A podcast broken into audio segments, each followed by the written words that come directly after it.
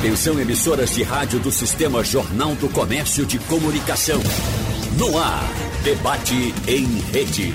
Participe! Rádio Jornal na internet. www.radiojornal.com.br Começa o debate vamos falar de inflação.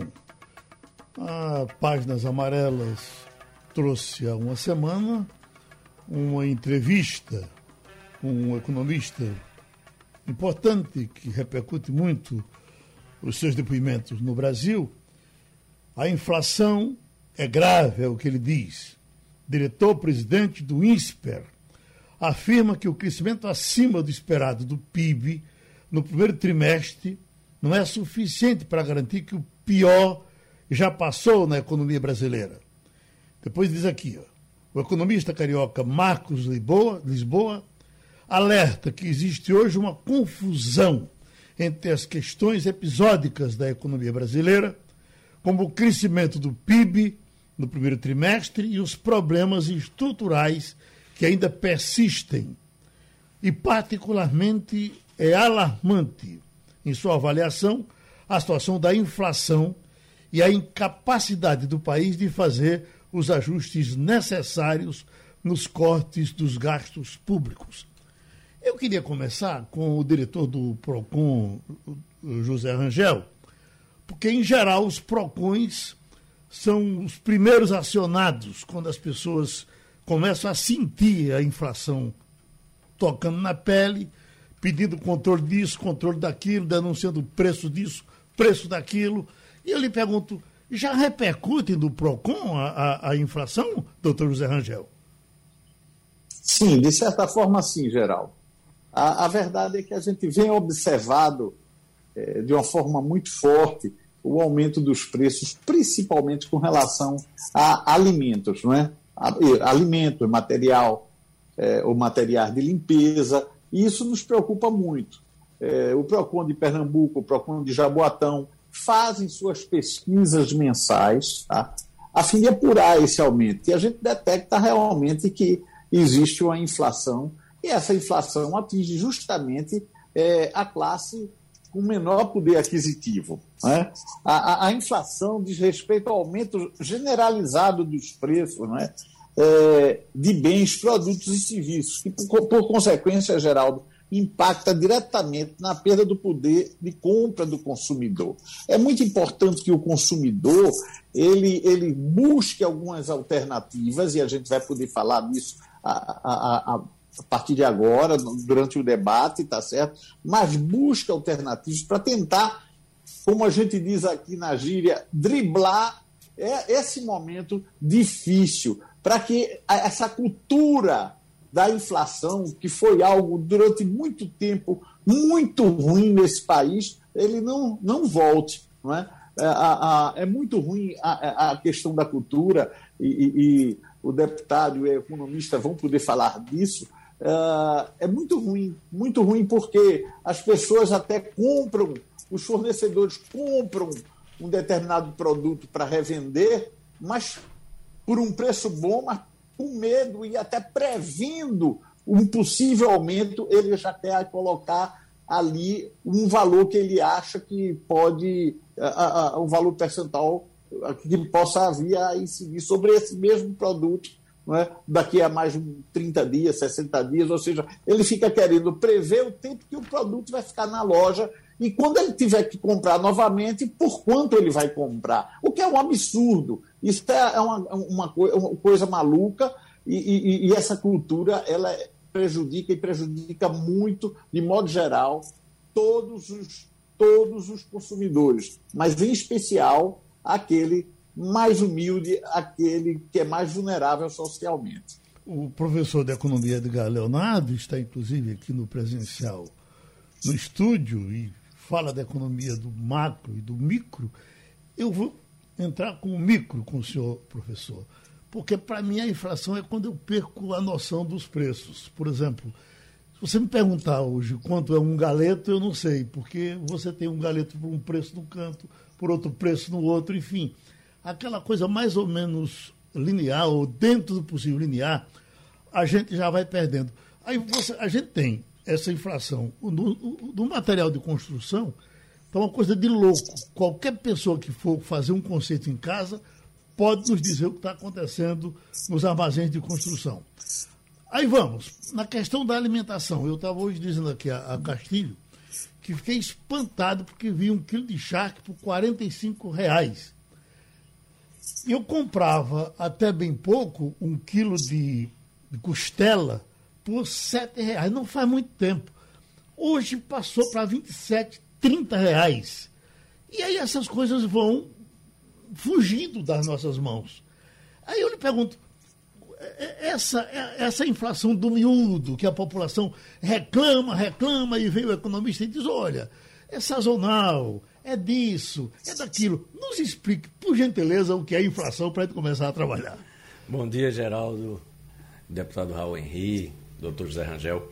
É um prazer, Geraldo, estar aqui e poder exatamente esclarecer para as pessoas. Porque uhum. o que você falou, para mim, inflação é quando eu perco a noção dos preços. Né? Uhum. Perder a noção dos preços é exatamente um reflexo do processo inflacionário já instalado. Né? Como bem colocou o doutor José Rangel, o que é inflação? Inflação é o crescimento generalizado do total dos preços. Porque você pode, e é natural que tenhamos, em determinado momento do ano, um determinado item fica mais caro, o outro fica mais barato. Isso é dado a sazonalidade. Então, se você tem muita chuva, certamente você vai ter o preço das folhas, do alface, do coentro, do tomate, inclusive, também, mais, mais alto, porque com muita chuva você deteriora, tem menos oferta. Inflação é o aumento generalizado dos preços. É quando o aumento ele está instituído. E tem vários reflexos. Um dos reflexos é exatamente esse, é a perda da consciência de preço. O que é extremamente complicado, porque isso vai a, agitar ainda mais o processo inflacionário, criando o que a gente chama de inflação inercial. É aquela inflação que o doutor Raul, é, doutor, doutor Rangel colocou, que as pessoas já aumentam o preço porque ela passa a fazer parte. Se antes me custava R$ reais e agora eu encontrei por 10, eu posso dizer, não vou comprar aqui. Eu vou comprar em outro lugar que eu encontro por 7. Mas quando a gente perde a consciência do quanto valem as coisas, a gente encontra por 10 e diz: caramba, a caristia está muito grande. E a gente compra por 10. Mas aí daqui a pouco a gente encontra por 11, encontra por 12. O grande problema é esse. Essa perda de consciência. O que está acontecendo hoje é de fato um processo inflacionário. A gente tem aumento de preço em todos os itens. Se a gente pensar inflação no Brasil, e aí muita gente em casa diz: e como é que é isso? A inflação no Brasil é o IPCA, Índice de Preço ao Consumidor Amplo, que é um índice que vai pegar as famílias do, da área urbana, são 13 centros urbanos, onde a gente tem mensalmente uma coleta de preço de nove categorias. Né? Nove categorias ponderadas, né? gastos com alimentação com maior peso, habitação, transporte e assim por diante. São nove categorias, mais de 460 itens e esses itens são consultados os preços. É por isso também que muitas vezes o cidadão em casa, ele ouve o economista falar e o economista diz, olha, a inflação está em torno de 6% ao ano. Ele diz, mas não pode, porque a carne dobrou de preço.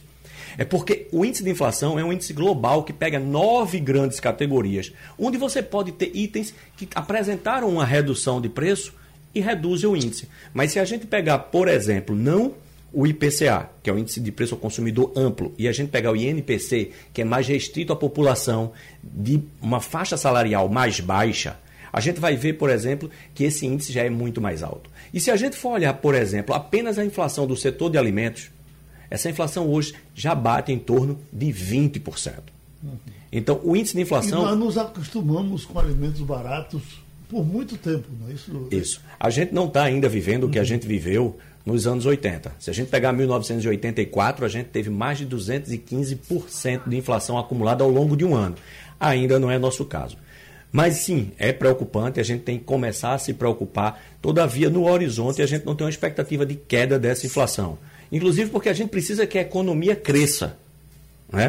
E tem algumas, algumas questões que injetam força, injetam força na economia, elas estão presentes no cenário e como precisamos crescer, precisamos dinamizar a economia, inclusive para gerar emprego. O nível de desemprego está muito alto, gerar renda. E quando a gente gera emprego e renda, a gente dinamiza consumo e a gente dinamiza também o processo inflacionário. Então, de fato, a gente vai ter que tomar muito cuidado, que a economia precisa crescer, precisamos gerar emprego, mas a gente vai ainda conviver ao longo do ano e no ano que vem com o processo inflacionário, sim. Só um outro ponto que a gente tem que lembrar: a gente tem aqui uma crise hídrica, está sendo discutido questão de energia elétrica no Brasil, mas a gente não pode esquecer que os Estados Unidos também, principalmente a Califórnia, tem incêndios, tem uma crise hídrica, a Rússia, e as Nações Unidas alertou para que a próxima pandemia vai ser, por exemplo, seca. Seca quer dizer redução da oferta de alimentos. Então, isso encarece. Então, a gente tem um cenário nacional e um cenário mundial, sim, inflacionado, Geraldo. Deputado economista Raul Rio, eu também leio aqui no outro recorte, a volta da inflação no mundo e no Brasil. Porque a, é, a, a, gente teve um tempo de mundo inflacionado, né? Eu me lembro que o Maurílio participava aqui dos nossos debates e dizia, olha, é, na, na Colômbia estão vendendo fósforo a granel. O cara pega uma caixa de fósforo, divide para três, quatro pessoas, papel higiênico aos pedaços. Eu digo, puxa vida, que negócio de doido. Você está dentro do ônibus, de repente o preço da passagem aumenta e você. não era tanto quando eu entrei, porque agora está assim. A questão do supermercado, que tanto se falava, você está dentro do supermercado e o camarada com uma maquinazinha lá batendo, mudando de preço. A gente passou por isso, né? E ficou com aquela sensação de que isso nunca mais aconteceria. Eu pergunto, deputado Raul Henrique, isso pode voltar? É, bom dia, Geraldo. Bom dia, Edgar, Zé Rangel, os ouvintes da Rádio Jornal. Eu acho que você coloca uma questão interessantíssima, porque a geração que tem 30 anos hoje é, desconhece esse fenômeno. Nós que somos um pouco mais velhos sabemos como isso aconteceu no Brasil. O Brasil foi o país que, na segunda metade do século XX, teve a maior inflação acumulada no mundo. E isso é o maior trauma da história da economia brasileira.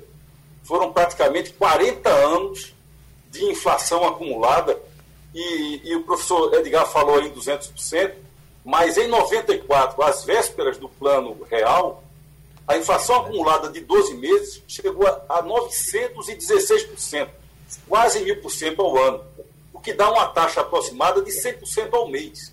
Quer dizer, isso, isso foi realmente um grande trauma para a economia brasileira. Gerações inteiras que se formaram nessa cultura da inflação, que dá origem àquele processo que o professor Zé Rangel falou aí, da, da, da inflação inercial. As pessoas já adquirem a cultura de remarcar, porque faz parte do cotidiano da vida remarcar produtos. E isso trouxe é, consequências muito nefastas para o Brasil. A primeira delas, o empobrecimento da população.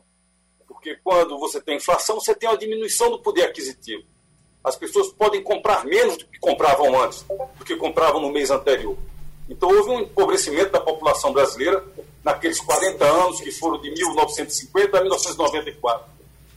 Depois, o aumento da desigualdade, porque há pessoas que conseguem se proteger mais contra a inflação e outras que conseguem se proteger menos.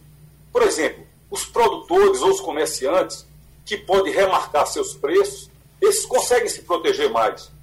Depois, as pessoas que têm conta em banco, que na época existia um negócio chamado overnight, que toda noite o dinheiro era reajustado, era, o dinheiro era aplicado e era corrigido, esses conseguiam se proteger de alguma maneira. Agora, quem não tinha conta em banco, que é a base da pirâmide socioeconômica, os mais pobres, esses sofreram muito com a inflação, perderam muito com a inflação.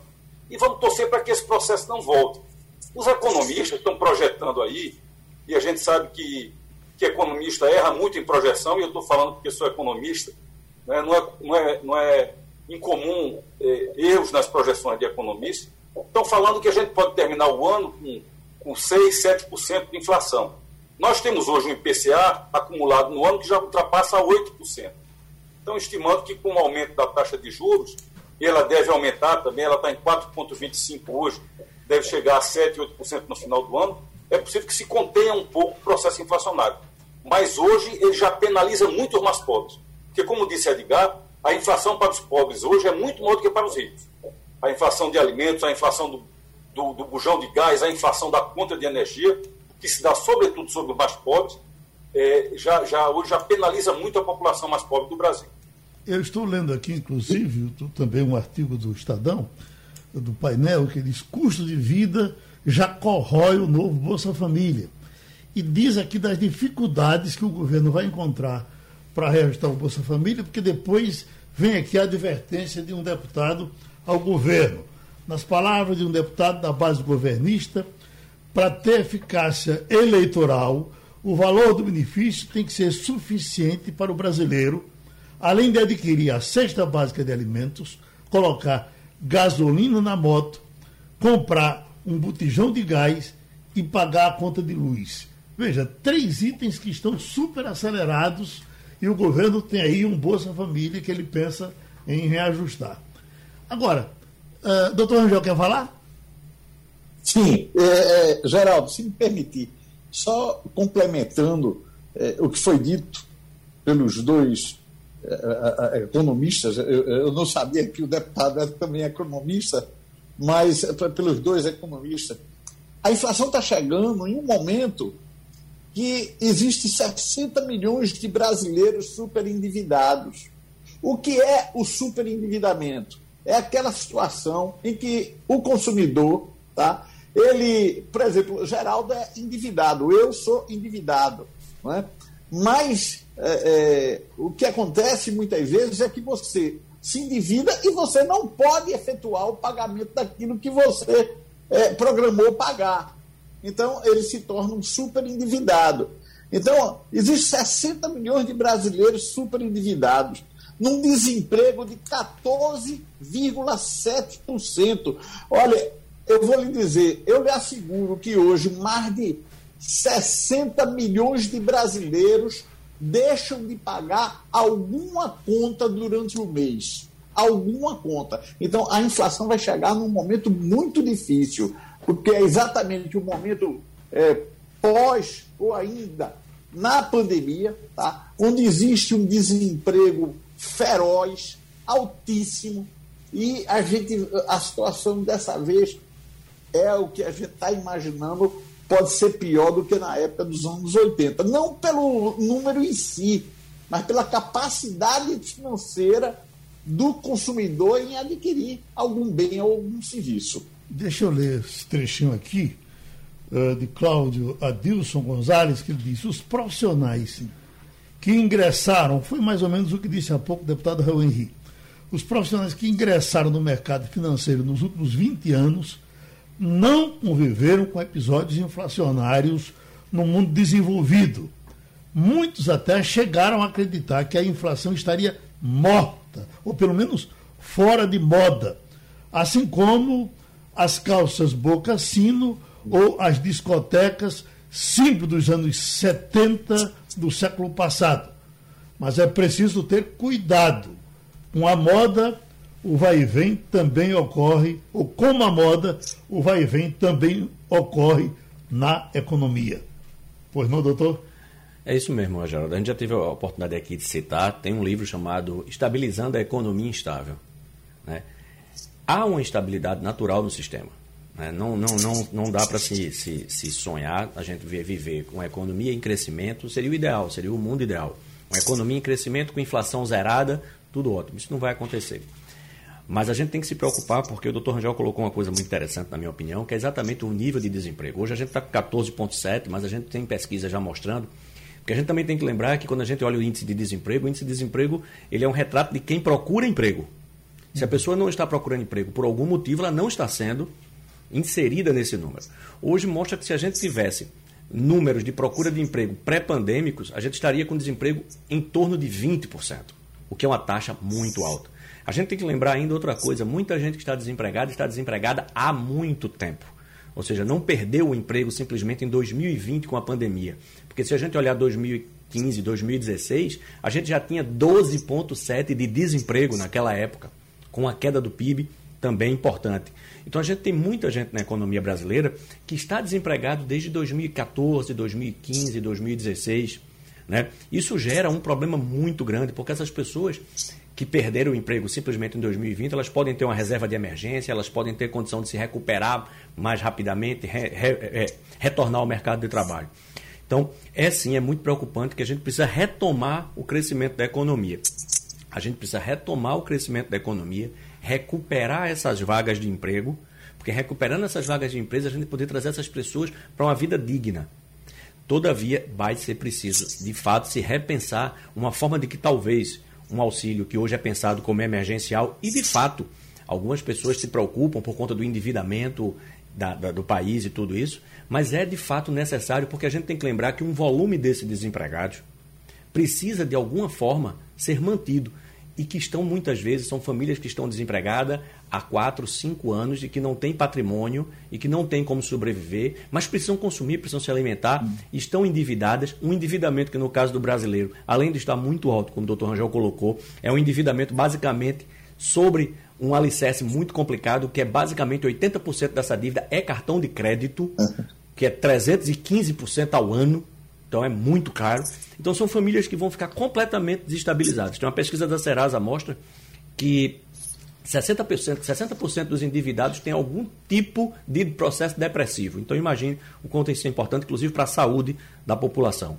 Então a gente precisa repensar, talvez seja a hora da gente começar a transformar o que seria um auxílio emergencial num auxílio com outro nome, mas que não fosse emergencial, porque a gente precisa manter essa estabilidade desse auxílio numa parcela importante da população para que a gente possa começar a trazer dignidade, porque de fato a inflação, ela como bem colocou o deputado Raul Henri, ela é muito impactante, principalmente nas camadas mais baixas. Doutor Rangel, e o crédito? A, a, a, nós podemos chegar numa, numa inflação eh, grande com, me parece que muito mais crédito que nós tínhamos naquele tempo da inflação passada. Muita coisa aí que se pode comprar fiado. Então, aí eu vou entrando, vou entrando, quando, quando eu vejo já estou morrendo afogado nas coisas que eu comprei e não posso pagar. O Geraldo, você foi muito feliz agora, porque, eu veja só, é, hoje um dos maiores problemas do sistema, problemas do Sistema Nacional de Defesa do Consumidor vem a ser exatamente a oferta irresponsável de crédito por parte das instituições financeiras. Isso é uma coisa que abala profundamente o consumidor brasileiro. Então você tem ideia do absurdo, do que vem acontecendo. É, hoje em dia, eu, você recebe o cartão de crédito em casa sem ter solicitado. Tá? Mais do que isso, eles se aproveitam da necessidade e da falta de conhecimento de muitos pensionistas, tá certo? E, e, e aposentados, e, e quando o, o, o, essa pessoa, o aposentado, por exemplo, é, abre sua conta, tem lá depositado 5, 6, 7 mil reais, com jamais solicitado por ele, através de documentos fraudados não é? pelos correspondentes irresponsáveis, e, e, e, termina o camarada, ao invés de fazer a denúncia, o consumidor, ele diz assim, mas meu Deus do céu, eu não podia nem estar tá pedindo, porque, olha, a essa altura o que eu ganho já não dá nem para eu pagar o que devo. Mas uma oferta de crédito dessa, eu vou ter que ficar com esse dinheiro. Muitas vezes ele silencia. Então, o sistema na, nacional está indignado com isso. Só essa semana o Procon de Jaboatão, a, a, a, através da. abriu de ofício, de ofício, é, contra dois bancos, tá certo? Procedimento administrativo para apuração. Só esse ano nós tivemos contra o, o C6, por exemplo, mais de 80 80 processos, 80 processos de pessoas que dizem jamais ter feito qualquer solicitação de empréstimo. Então, isso é um absurdo. Isso só é, inviabiliza a vida econômica de uma pessoa. Eu estou citando isso, mas a oferta de crédito irresponsável não acontece só através um consignado, não.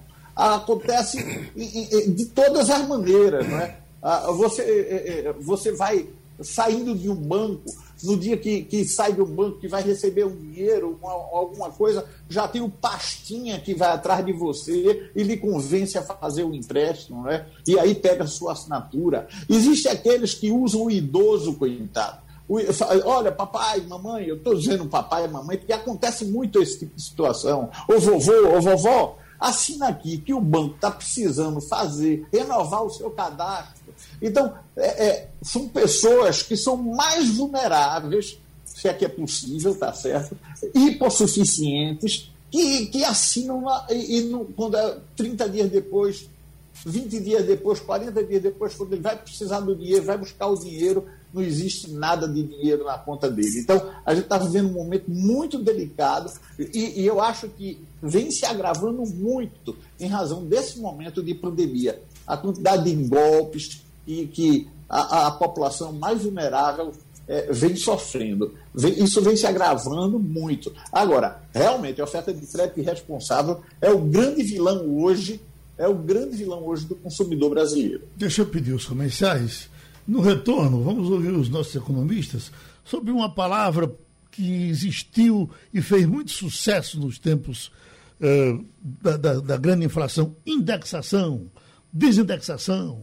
O que é uma, uma, uma inflação indexada? Alguém dizia, bom, com a desindexação, a inflação não voltará a ser o que era de jeito nenhum, naqueles patamares. Deputado, no tempo da inflação galopante, falava nessa questão da indexação, quer dizer, indexar o salário a inflação, o salário, o salário corria, a inflação corria na frente, o salário corria atrás.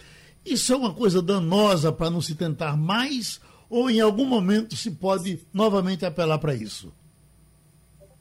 Ela foi uma coisa extremamente danosa porque, de certa maneira, realimentava a inflação e se criou essa cultura. Ninguém queria assinar um contrato que não tivesse um índice para reajustar aquele contrato porque os preços subiam de forma generalizada, todos os preços subiam, subiam na economia e todo mundo queria se defender contra isso. E isso criou aquele processo que o eh, Rangel eh, nominou aí no início do nosso debate da, da, inflação inercial. Ou seja, todo mundo procurava se defender da inflação e todo mundo queria indexar o seu salário, o seu contrato, a sua prestação de serviço, o seu produto a um índice inflacionário. E aí nós criamos uma, uma cultura inflacionária no Brasil que demorou mais de 40 anos foi uma coisa absolutamente perniciosa para a economia brasileira. Agora, para enfrentar essa, essa dificuldade que nós estamos vivendo de retomada da inflação, infelizmente o remédio mais eficiente que existe, o mais eficaz, é também um remédio muito amargo, que é a elevação da taxa de juros. É o que os economistas estão dizendo hoje. O Brasil chegou a ter um juro nominal de 2% ao ano, recorde na história do país, e vamos ter que é, retomar uma crescida progressiva dos juros para esfriar o consumo e para esfriar a economia, para poder sustentar a inflação. Isso é um dilema, porque, de outro lado, o Brasil está precisando consumir, investir e voltar a crescer para gerar empregos. Isso que o professor Edgar falou aí. Então, não é uma coisa fácil. O Brasil vai ter um cenário muito desafiador pela frente. É, a política, no lugar de ajudar, está atrapalhando, porque o presidente da República faz confusão todo dia é, a CPI aí, investigando corrupção no Ministério da Saúde. Então, tudo isso cria um ambiente muito tumultuado para enfrentar esses desafios da economia. É, vamos torcer para que essa coisa desanuvie um pouco, para que o Brasil possa chegar no fim do ano melhor do que está hoje. Uh, o senhor entende que uh, a inflação teve um empurrão por conta da pandemia? Ela, uh, em que aspecto a pandemia mexeu com a nossa inflação? Não, a pandemia, ela, é, o fenômeno da inflação, inclusive, hoje é mundial. Porque como a recessão foi brutal no mundo inteiro, todos os bancos centrais do mundo tiveram que baixar a taxa de juros para estimular o consumo e estimular o investimento. Então, o fenômeno inflacionário hoje ele está instalado no mundo inteiro. Só que nos países desenvolvidos, isso é feito de maneira muito mais tranquila, porque não é essa cultura, não é esse trauma que nós vivemos no Brasil de mais de 40 anos. Então, há de fato uma inflação no mundo inteiro. Ela é uma inflação muito mais comedida do que no Brasil, mas no Brasil nós temos uma memória que é muito perigosa, porque a nossa experiência, esse é o grande trauma da nossa história econômica. É o trauma daqueles quase 50 anos de inflação, de inflação elevada, que corroía o salário das pessoas, o poder de compra das pessoas. Então, o mundo está tomando conta disso, mas nós é que precisamos tomar conta da nossa casa aqui. E, infelizmente, vamos ter que enfrentar uma elevação de taxa de juros progressiva. Tem gente falando que vamos fechar o ano com 6,5%, 7%, 8% de taxa de juros. Isso esfria a economia no momento em que a economia precisa gerar emprego, mas é necessário, sim, sustentar esse processo inflacionário, porque ele é destrutivo da economia de um país. Ninguém faz investimento em longo prazo, ninguém gera emprego, ninguém gera negócio num país que você não pode planejar o dia de amanhã por conta da inflação. Então, sustentar a inflação também tem esse efeito. O efeito de você ter um país com moeda estabilizada e poder permitir aos investidores fazerem o planejamento e o investimento de longo prazo. É, tem aqui alguém que nos pergunta sobre o, combustível. Professor Edgar Leonardo, o que é que há com o nosso combustível? Ele é, estaria agora batendo recordes, inclusive dos tempos da superinflação ou ainda não? Olha, Geraldo, combustível é, é um caso bem especial. Se a gente for lembrar do ano passado, quando a gente começou de fato com a. E aí, é, é, é exatamente como o deputado Raul Henrique colocou, né, um fenômeno mundial da pandemia, e a gente tinha lá por abril, maio, todo mundo realmente ficando em casa, tentando se não se locomover, as pessoas não estavam entendendo ainda muito bem o processo. A gente teve uma queda no preço da gasolina na bomba. Né? O que acontece é que a, a, a demanda por combustível no mundo todo recebeu um freio muito grande. O que acontece é que a gente tem que lembrar uma coisa, que o, o, os países produtores de petróleo com, que, que, é, comandam a oferta mundial de petróleo. Na medida que eles conseguem regular o volume de petróleo disponível na economia mundial, a OPEP acaba determinando preços. Né? A OPEP funciona como um grande cartel, isso é pouco falado, mas é, ano passado, durante aquela queda do preço do petróleo, a OPEP se reuniu e fez uma redução programada até 2022 da produção mundial de petróleo, o que segurou a oferta de petróleo. Recentemente, no último relatório da OPEP, eles apresentaram uma previsão de crescimento da demanda. Então imagine, se a gente tem um crescimento da demanda e a gente hoje está produzindo e oferecendo no mundo menos petróleo do que era oferecido antes. Então, naturalmente, a gente vai ter um preço mais alto. Agora, por outro lado, se a gente for pegar, e a gente, já que a gente está falando de inflação, se a gente for pegar o preço hoje da gasolina na ponta e a gente for deflacionar, eu não tenho esse cálculo aqui, mas certamente há, há, há 10, 12 anos atrás, a gente trazendo a inflação, a gente deflacionando esse preço, a gente deve ter um preço em torno de 5, 5 e pouco. Mas é fato, o preço do combustível está muito alto e o preço do combustível está impactando os custos de produção. Então a gente tem comentado muito sobre o aumento, por exemplo, da carne. Você comentou o aumento da charque, né? aumento da carne suína, aumento do ovo, aumento da, da proteína de frango. Mas todos esses produtores eles foram fortemente impactados pelos aumentos de custos no seu processo produtivo.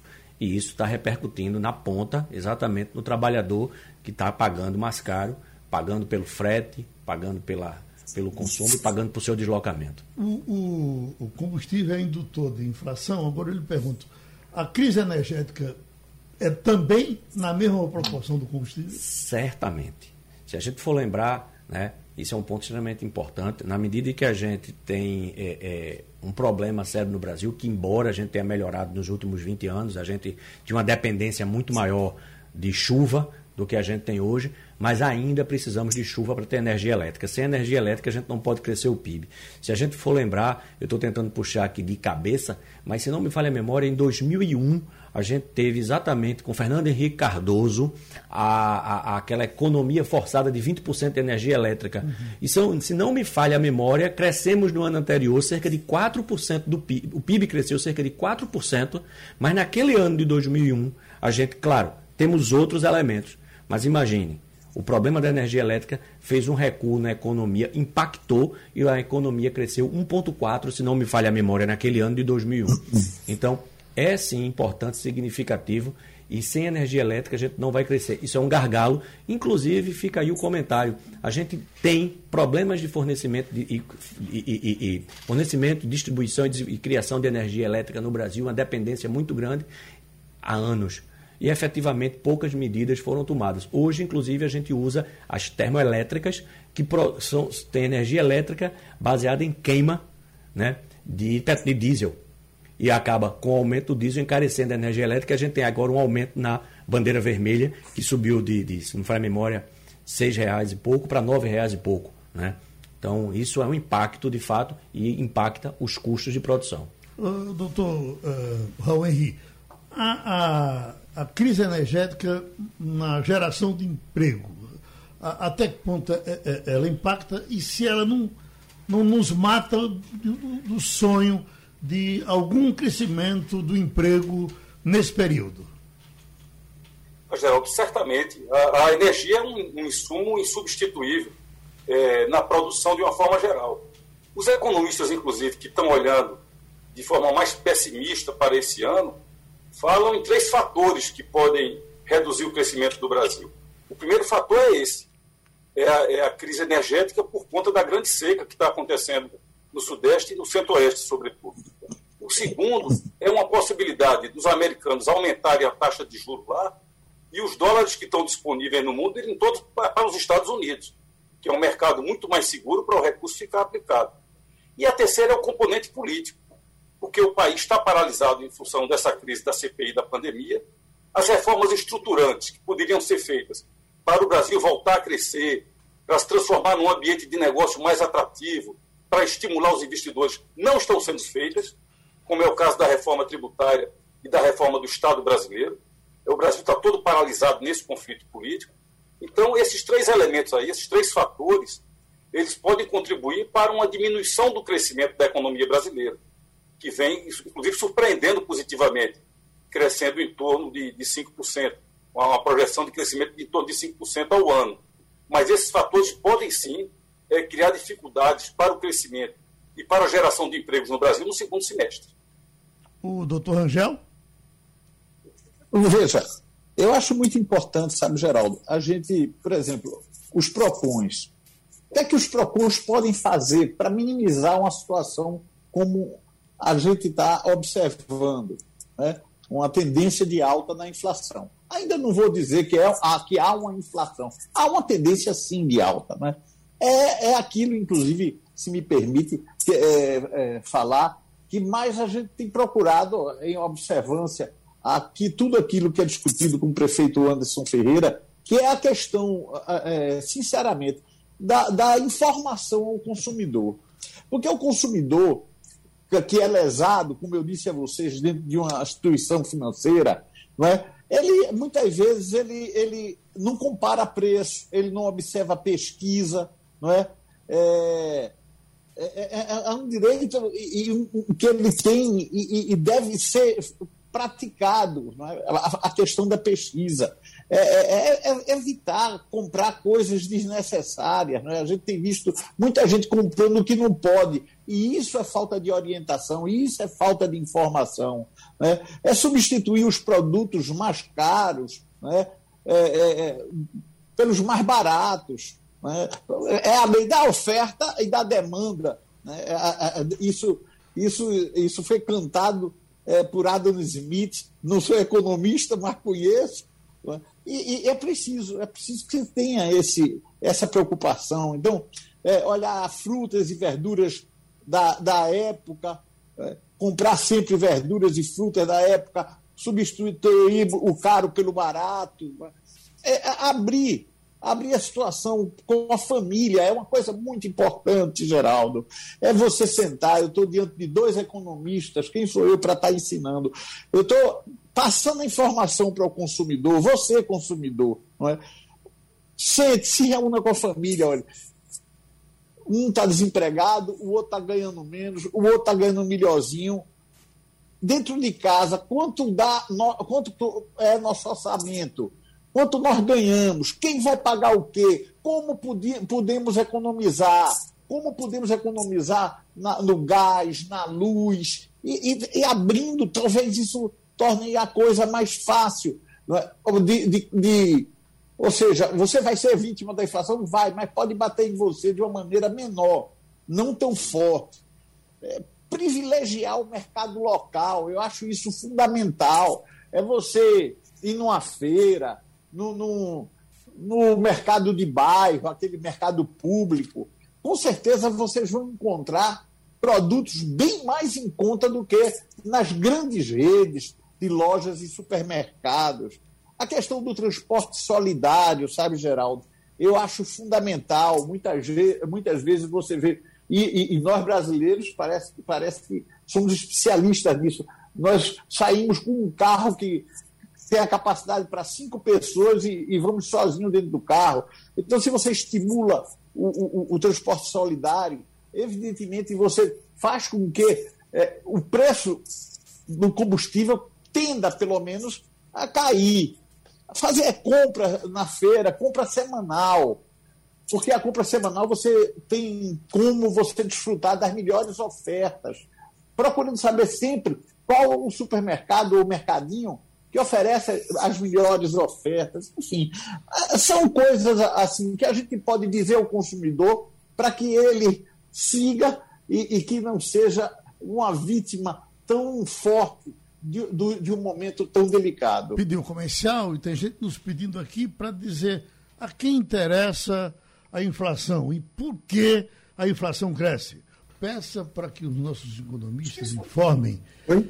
que a inflação uh, não é como se dizia nos anos 80 e 90. A inflação não é culpa das empresas. A inflação é culpa do governo na sua expansão monetária com a dívida pública e vai por aí. Ah, ah, é exatamente assim, doutor Edgar? São vários componentes, né, Geraldo, que contribuem para o processo inflacionário. Ele está correto. Uhum. Né?